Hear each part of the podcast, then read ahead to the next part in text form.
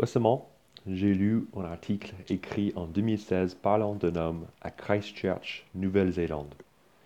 Cet homme, il vit dans la rue alors que sur le papier, il vaut plus de 200 000 euros. Cet homme s'appelle Michael Wilkie et cet argent lui vient de l'héritage que sa mère lui a laissé après sa mort. Normalement, on pense que dans ce genre d'histoire, cet héritage serait un nouveau départ pour M. Wilkie et on voudrait voir comment cet argent l'aiderait à améliorer sa vie. Le seul truc bizarre, c'est que sa mère est décédée huit ans auparavant. Donc cet homme a continué pendant huit ans au moins à être sans abri et sans aucun changement à l'horizon. La société fiduciaire que sa mère a mise en place pour gérer son héritage disait que tout ce qu'il fallait faire, c'était de soumettre une demande formelle pour, que M. Wilkie puissent avoir accès à cet argent. Ils ont même essayé de l'aider à faire cette demande, mais jusqu'à présent, sans succès. Et donc incapable de faire plus, il reste stupéfait devant cet homme qui continue de vivre comme un mendiant malgré sa nouvelle réalité, qui est que maintenant il a assez, facilement il a assez d'argent pour ne plus vivre dans la rue. Cependant, avant qu'on entende cette histoire et avant qu'on se dise le pauvre et qu'on continue nos journées, notre passage dans les Éphésiens chapitre 4 et 5 a quelque chose à nous dire. Et ce que ce passage veut nous dire, c'est que beaucoup d'entre nous sont en train de vivre des vies incohérentes comme M. Wilkie. Incohérentes parce qu'il y a une énorme différence entre nos réalités ultimes et nos vies de tous les jours. Et Paul, l'auteur d'Éphésiens, ne veut pas que ce soit le cas. C'est pourquoi, après avoir passé trois chapitres à décrire les réalités célestes et incroyables pour nous en Christ, et après avoir prié qu'on saisisse tout cela à deux reprises, Paul explique maintenant comment ça, doit changer notre quotidien. Regardez avec moi le verset, le premier verset qu'on a vu la semaine dernière, le verset 1 du chapitre 4. Vraiment, ce tournant du livre d'Éphésiens, après avoir passé ces trois chapitres, il a décrit ces réalités célestes. Qu'est-ce qu'on voit? Regardez ce verset 1. Paul dit, Je vous encourage donc, moi, le prisonnier dans le Seigneur, à vous conduire d'une manière digne de l'appel que vous avez reçu. La semaine dernière, on a vu le reste euh, du, du, début du chapitre 4, verset 1 à 16 on a vu comment cette nouvelle manière de nous conduire ne se passe pas chacun de son côté, mais en communauté, dans l'Église. Et ce matin, on va continuer à en découvrir plus. Regardez le premier verset de notre passage, le verset 17. Verset 17, ça dit, Voici donc ce que je dis et ce que j'affirme dans le Seigneur. Vous ne devez plus vous conduire comme les non-croyants Paul utilise le même verbe ici qu'au verset 1 du chapitre 4, se conduire. Et Paul dit maintenant que nous qui sommes croyants en Christ, nous ne devons plus nous conduire comme les autres.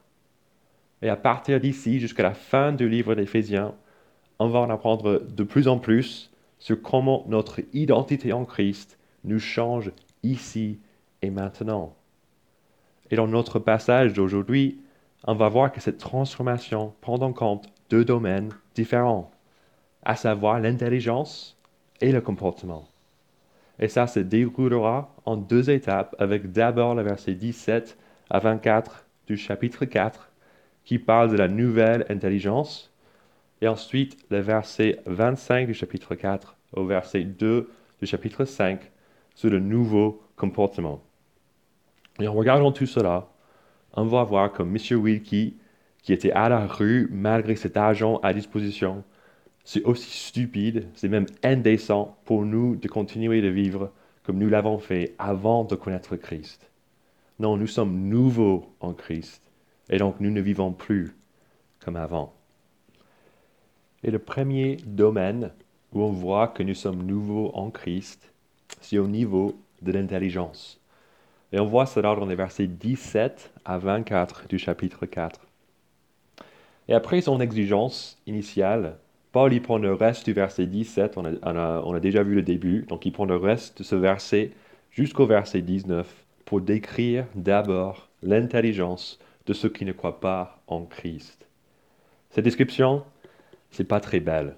Regardez avec moi la suite du verset 17 en notant le mot lié à l'intelligence. Donc vous ne devez plus vous conduire comme les non-croyants qui se laissent guider par la sottise de leurs pensées. Ils ont l'intelligence obscurcie. Ils sont étrangers à la vie de Dieu à cause de l'ignorance qui est en eux, à cause de l'endurcissement de leur cœur. Ils ont perdu tout sens moral et se sont livrés à la débauche pour commettre avec avidité toutes sortes d'impuretés. L'intelligence obscurcie commence une descente jusqu'au point où tout part en cacahuète à la fin du verset 19. Et si vous êtes ici, peut-être pour la première fois, en train de, de découvrir l'Église et Dieu et tout cela, peut-être que vous voulez savoir ce que la Bible dit par rapport à vous ce matin. En fait, la réponse, c'est dans les versets 17 à 19. Et si on trouve ces versets un peu trop sévères, il faut seulement réfléchir un instant à la logique derrière. Depuis le début d'Éphésiens, on nous présente une image juste énorme, cosmique de Dieu. On apprend qu'il est le créateur de toutes choses, qu'il est en train de dévoiler un plan qui s'est mis en place avant même la création du monde ce, plan qui est de tout réunir sous l'autorité de son Fils. Et en faisant cela, Dieu est aussi en train de montrer son grand amour en sauvant les êtres humains. Alors qu'ils étaient loin de lui à cause de leur désobéissance, ils n'ont rien fait pour mériter cet amour. Mais Dieu les a aimés et il les sauve par le sacrifice de ce même Fils, Jésus. Et en plus de tout cela, il donne à ceux qui croient en lui toute bénédiction spirituelle dans les lieux célestes.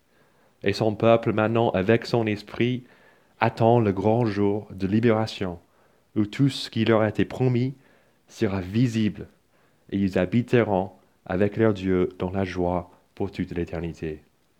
Donc ça, c'est ce qu'on voit depuis le début d'Éphésiens, chapitre 1, 2 et 3. Et donc face à cette présentation d'un Dieu qui est à la fois énorme et tout puissant, juste il tout créé, tout mis en place, il, tout marche selon sa volonté. Mais aussi un Dieu qui aime, qui fait grâce. Il n'y a qu'une bonne réponse à un Dieu comme ça, c'est de le reconnaître et de croire en lui. Par conséquent, si on ne croit pas en lui, si on est étranger à la vie de Dieu, comme le verset 18 nous le dit, la Bible dit que ça, ça c'est de la sottise. Parce que cela veut dire qu'on a raté ce qui est le plus important. On est ignorant de la raison par laquelle et pour laquelle on existe. Dieu. Cependant, cette description des non-croyants, ce n'est pas une description de seulement certaines personnes dans la salle ce matin. C'est une description de nous tous. Selon la, Bible, pardon, il n'y a a pas des bonnes et des mauvaises personnes. Il n'y a que des mauvaises. Des personnes qui sont endurcies et qui vivent sans Dieu. Et donc on est soit actuellement dans la sottise et dans tout ce qui vient avec, ou on y était avant. Et si on est arrivé à en sortir, ce n'est pas parce qu'on était meilleur, plus beau, parce que ouais, il y avait juste quelque chose par rapport à nous qui était différent et, meilleur que les autres. Non, c'est simplement par la grâce de Dieu qui agissait en nous quand on a entendu parler de la source de transformation. Quelle est cette source? On va la voir par la suite de ce, dans la suite du passage, le verset 20 et 21. Regardez avec moi ces deux versets qui décrivent cette source de changement. Mais vous, ce n'est pas ainsi que vous avez appris à connaître Christ. Si du moins c'est lui qui vous avez écouté, et si c'est en lui que vous avez été enseigné conformément à la vérité qui est en Jésus. La source de changement pour ceux qui sont dans l'ignorance, c'est toujours l'enseignement. Et plus spécifiquement ici, on voit que c'est l'enseignement d'une personne, de Christ. C'est la vérité de l'Évangile qui nous explique comment Christ, par sa puissance, peut nous ressusciter de notre état de mort sans Dieu, comme on a vu au chapitre 2, versets 1 à 10. C'est seulement quand Christ nous rend nouveau, qu'on puisse enfin sortir de la sottise de nos intelligences obscurcies. Et donc, si vous n'êtes pas encore croyant ce matin, je vous invite à apprendre à connaître Christ. Et le meilleur moyen pour le faire, c'est de lire sa parole, la Bible que vous avez entre vos mains actuellement. Commencez dans les évangiles de Matthieu, Marc, Luc, Jean, les biographies de Jésus. C'est le meilleur moyen de, découvrir Jésus, c'est de lire ces quatre livres.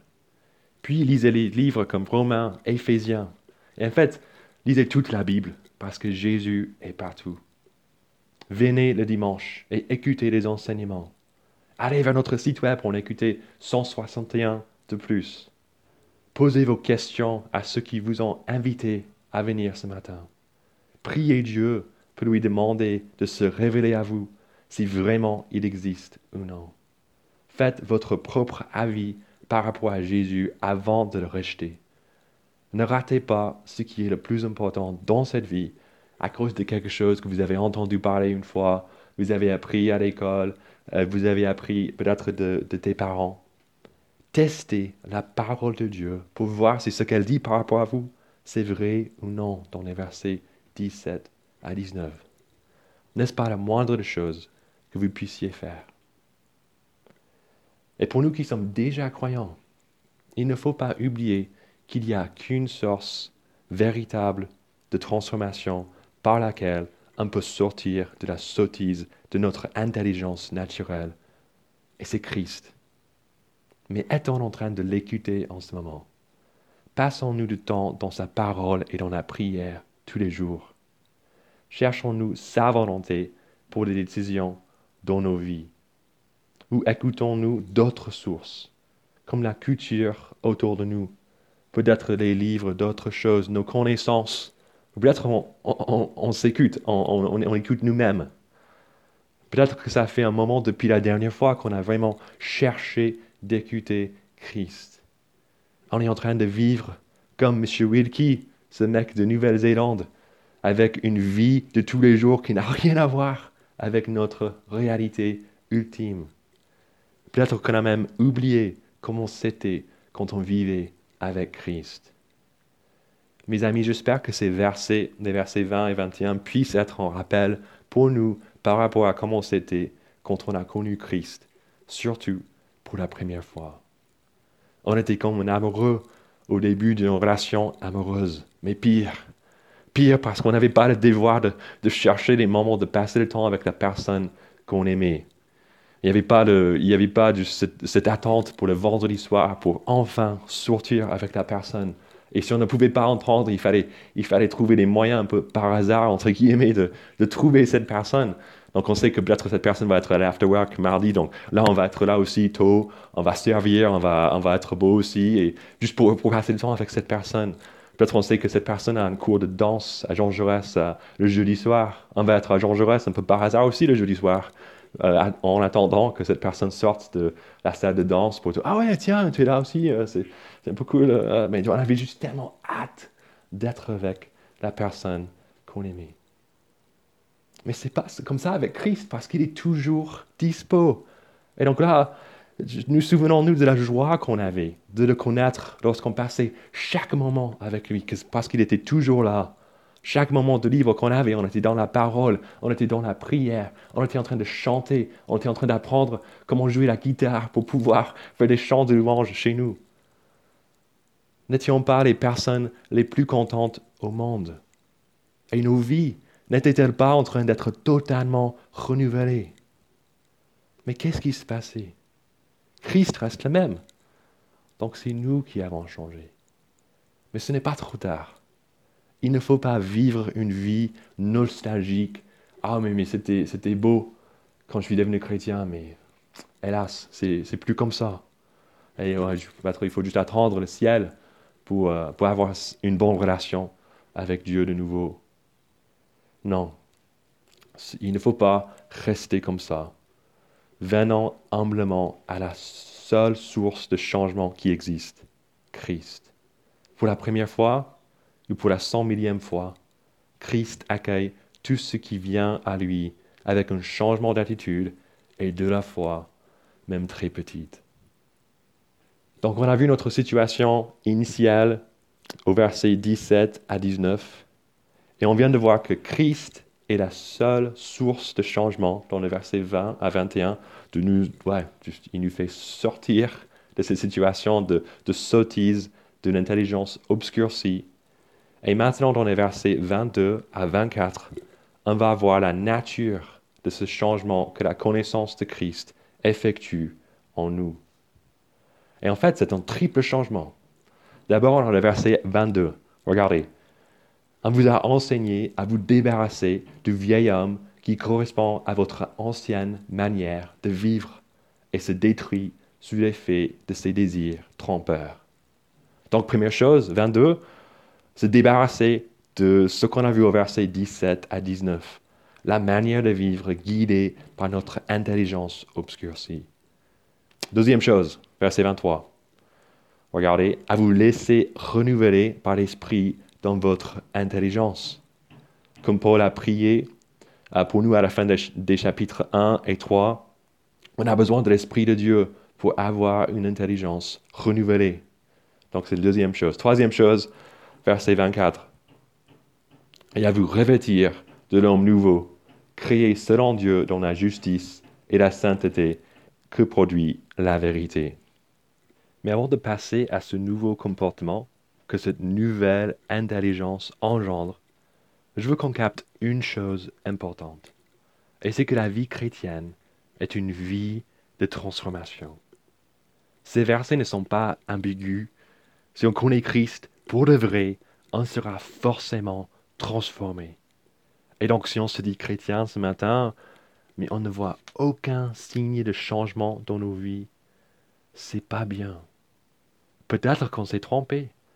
Peut-être que notre connaissance de Christ n'est pas une vraie connaissance de lui. Comme Paul dit ailleurs, ce même auteur, dans 2 Corinthiens chapitre 13, il dit Examinez-vous vous-même pour savoir si vous êtes dans la foi. Mettez-vous vous-même à l'épreuve. Voyons-nous la transformation dans nos vies? Si la réponse est non, peut-être qu'on a besoin d'examiner si on est vraiment nouveau en Christ. Il faut régler ce problème ou cette question d'abord parce que ça sert à rien de parler d'un changement de comportement sans un changement d'intelligence à l'intérieur. Mais pourvu qu'on ait compris cela, on peut se demander à quoi ressemble ce nouveau comportement juste et sain, comme on a vu au verset 24. On va le découvrir dans la deuxième partie de notre passage, le verset 25 du chapitre 4 au verset 2 du chapitre 5. Et cette partie commence dans les versets 25 à 29 en nous donnant quatre exemples très pratiques sur comment nous qui sommes nouveaux en Christ devons vivre ce nouveau comportement. Regardez le premier exemple avec moi au verset 25. C'est pourquoi, vous débarrassant du mensonge, Dites chacun la vérité à votre prochain, car nous sommes membres les uns des autres. Donc, on va voir dans ce verset, il y a, une petite forme qui, qui, se produit, qui est une forme pour le, les quatre exemples. Donc, regardez ce verset avec moi. Donc, c'est pourquoi vous débarrassons du mensonge. Donc, c'est un peu le contre-exemple. On dit la vérité à nos prochains. Donc, ça, c'est le bon exemple. Donc, dites chacun la vérité à votre prochain. Et pourquoi on fait ça? Car nous sommes membres les uns les autres. Du coup, ne mentez plus, mais dites la vérité. Mais attendez, j'ai l'impression d'être votre maman quand je vous dis cela. Et c'est le cas, je pense, parce qu'on considère que mentir, c'est un truc d'enfant. Ça me fait penser à notre jeunesse. Je pense, on a tous une histoire d'un moment où on a cassé une vase ou quelque chose à la maison on, a cassé ça, on a paniqué, on ne savait pas quoi faire. Donc c'est juste, il faut tout nettoyer, il faut ranger la pièce, il faut remplacer la vase avec peut-être une photo de, quelqu'un pour que ce soit plus, ce soit moins, moins évident qu'on a fait quelque chose. Mais on sait qu'à un moment donné, maman va venir, elle va, elle va, elle, va, elle va regarder euh, le salon, elle va voir qu'il y a un changement. Et elle va nous demander, mais chérie, As-tu vu la vase que mon arrière-arrière-grand-mère m'avait laissée? Et on dit Non. Est-ce que tu as fait quelque chose euh, avec, avec le vase? Non, non, moi j'en sais rien. En fait, on sait, quand maman nous demande euh, cette question, on sait qu'on est cuit, mais on choisit quand même de mentir. Et c'est sûr qu'un mensonge flagrant comme celui-ci fait partie de l'exhortation au verset ou du verset 25. Mais ce n'est pas limité à ces mensonges d'enfants ou des pieux mensonges, mais aussi les choses qu'on fait aujourd'hui, comme des demi-vérités et des omissions. À chaque fois qu'on ne dit pas toute la vérité, c'est un mensonge, même si on n'aime pas l'admettre. On a parlé de ça lundi dans notre union staff et c'est intéressant que ce n'est pas un demi-mensonge, c'est une demi-vérité. On n'aime pas même dire que c'est un mensonge, on peut juste dire que c'est la moitié de la vérité. Pensons aux conversations qu'on a eues récemment avec notre chef au boulot, qui nous interroge par rapport à comment notre projet avance. Est-ce qu'on était totalement à 100% honnête avec lui? Pensons aux conversations qu'on a eues avec notre conjoint, qui nous demande si on a déjà fait la tâche qu'il nous avait demandé de faire euh, peut-être il y a une semaine. Et on sait que c'est juste un petit truc, qui va prendre une minute. Qu'est-ce que chérie, t'as fait ça Oui, je vais le faire dans cinq minutes et tu vas pas noter, mais oui, j'ai déjà fait. Pensons à la conversation qu'on a eue avec le policier qui nous a contrôlés sur la route et qui voit qu'on n'a pas un contrôle technique à jour. Pensons aussi à comment nous mentons assez souvent, même entre nous, dans l'Église. Quand quelqu'un, peut-être euh, dans un groupe PEPS ou dans un 1 à 1, nous demande Comment ça va? Mais qu'est-ce qui se passe dans ton cœur? Et on ne partage pas ce qui se passe vraiment dans notre cœur, en leur ment. Mes amis, ça ne doit pas être le cas, surtout dans l'Église. On est nouveau en Christ et on a la capacité, la capacité de le glorifier en disant la vérité à chacun. Faisons cela et profitons à fond de l'intimité et l'aide qu'un partage franc avec nos frères et sœurs dans l'Église peut nous donner. Donc le premier exemple par rapport au mensonge. Regardons maintenant le deuxième exemple concret de ce nouveau comportement dans les versets 26 et 27. Regardez, si vous vous mettez en colère, ne péchez pas, que le soleil ne se couche pas sur votre colère, et ne laissez aucune place au diable. On passe à la colère, et la nouvelle façon de gérer la colère, ce n'est de ne pas pécher on a et de la traiter pardon, avant que le soleil ne se couche. Et on est encouragé à faire ça parce que si on ne le fait pas, regardez le verset 27, le danger, de, pourquoi on ne se met pas en colère, c'est parce que on peut laisser une place au diable. Le diable aime la colère des hommes parce que quand on est, on est en colère, on est tellement faible et on résiste mal à la tentation. On peut vite fait trouver mille moyens de pécher, comme crier sur les autres, se disputer, détester les autres, douter Dieu, faire des gestes violents, bref, comme Jacques chapitre 1 verset 20 nous le dit, la colère de l'homme n'accomplit pas la justice de Dieu. Mais on ne veut pas croire cela. On veut croire qu'il y a des trucs injustes qui nous arrivent, et que c'est naturel et même approprié à répondre avec de la colère. On veut croire que notre colère, c'est une juste colère, comme celle de Jésus quand il a pris un fuet, il a purifié le temple, il était juste un mec totalement en colère. On ouais, ça c'est nous aussi. On veut garder notre colère, et on veut l'exprimer un petit peu, aussi avec peut-être quelques gros mots ou autres. On sait qu'il ne faut pas tuer quelqu'un, ça c'est, ça c'est pas bien, mais au moins on peut crier un petit peu. Mais regardez un peu, un peu plus loin dans notre passage pour aujourd'hui, le verset 31. Regardez ce verset avec moi. Que toute amertume, toute fureur, toute colère, tout éclat de voix, toute calomnie et toute forme de méchanceté disparaissent du milieu de vous.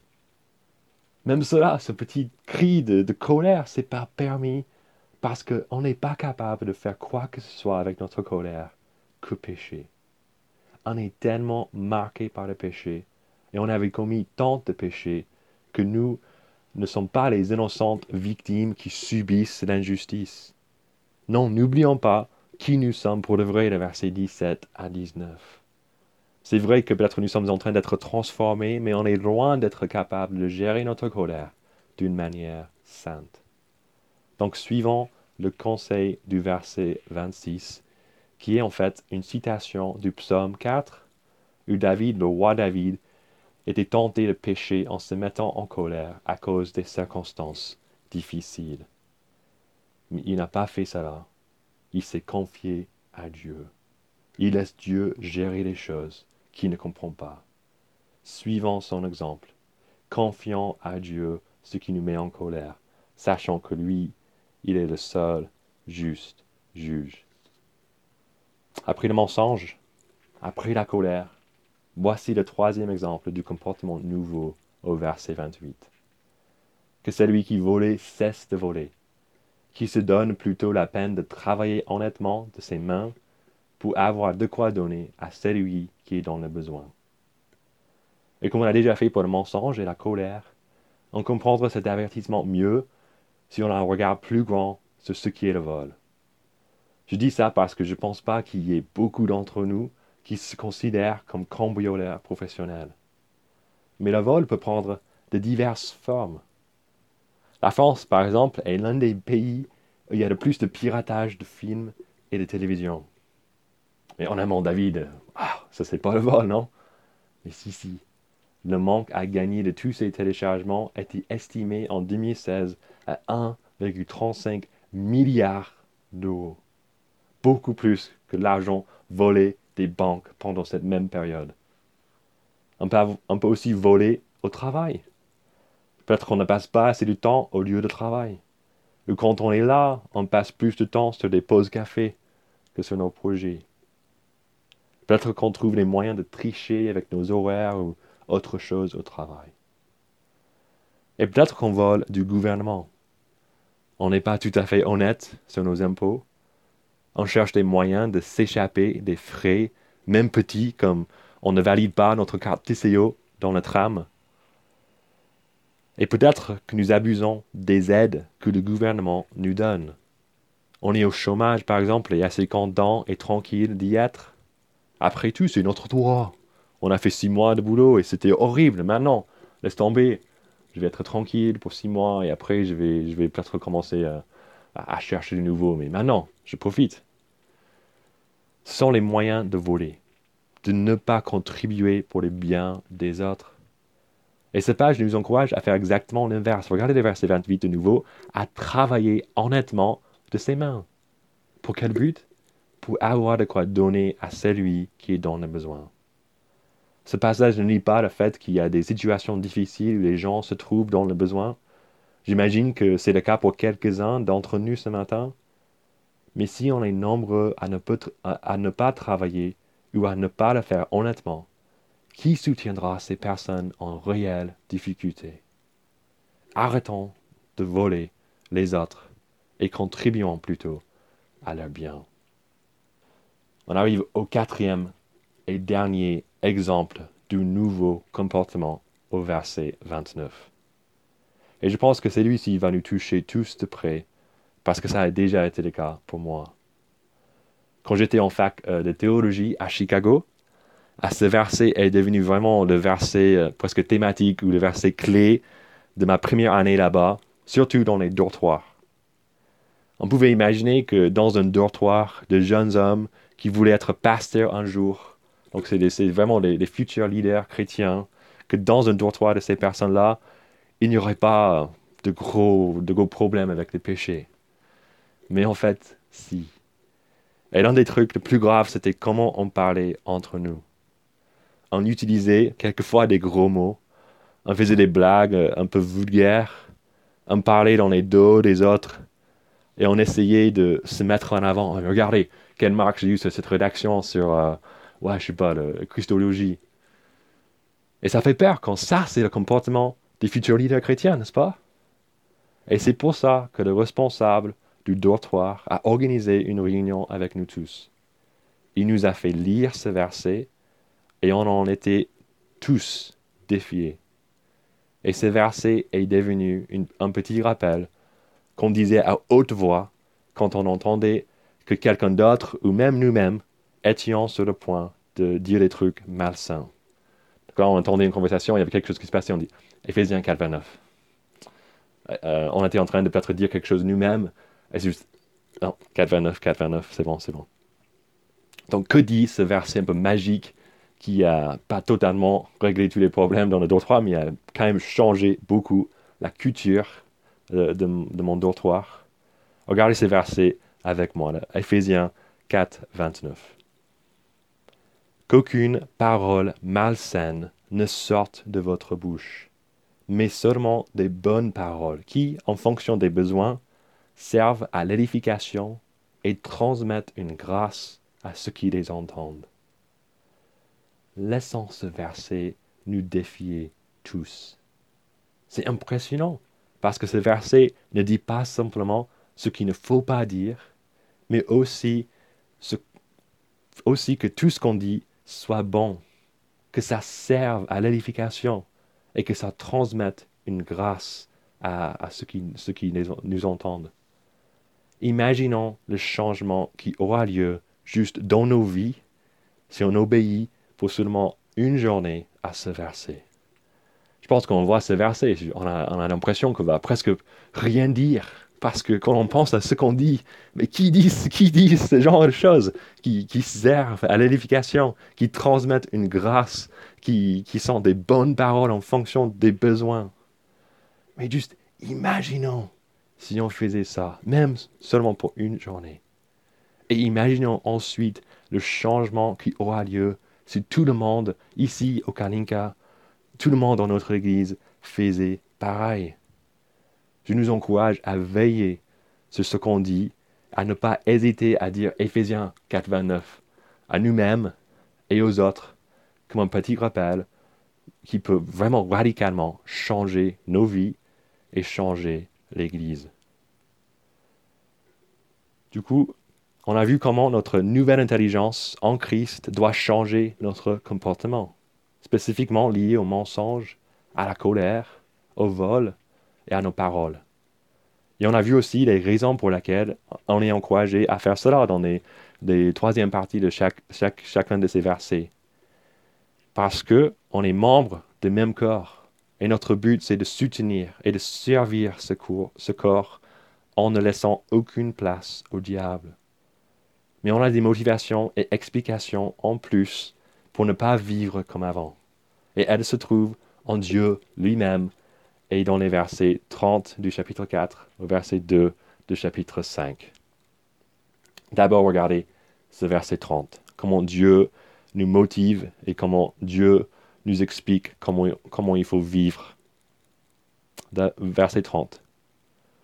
N'attristez pas le Saint-Esprit de Dieu par laquelle vous avez été marqués d'une empreinte pour le jour de la libération. On a vu au chapitre 1, versets 13 et 14 que le Saint-Esprit de Dieu nous est donné pour nous marquer pour le grand jour de l'accomplissement de toutes les promesses de Dieu, et aussi pour nous donner la puissance maintenant de Dieu, pour nous ressusciter et pour qu'on puisse vivre pour lui. Mais à chaque fois qu'on pêche, on attriste l'Esprit de Dieu qui habite en nous et qui nous fait que de bien que cela nous motive à agir autrement, parce qu'on ne veut pas attrister Dieu lui-même. Ensuite, on voit qu'on est encouragé à ne pas faire les choses dans le verset 31 qu'on a déjà vu tout à l'heure, mais au verset 32, on est encouragé à, donc regardez ce verset, à être, donc soyez bons et pleins de compassion les uns envers les autres. Pardonnez-vous réciproquement comme et parce que Dieu nous a pardonné en Christ. Et enfin, les versets 1 et 2 du chapitre 5.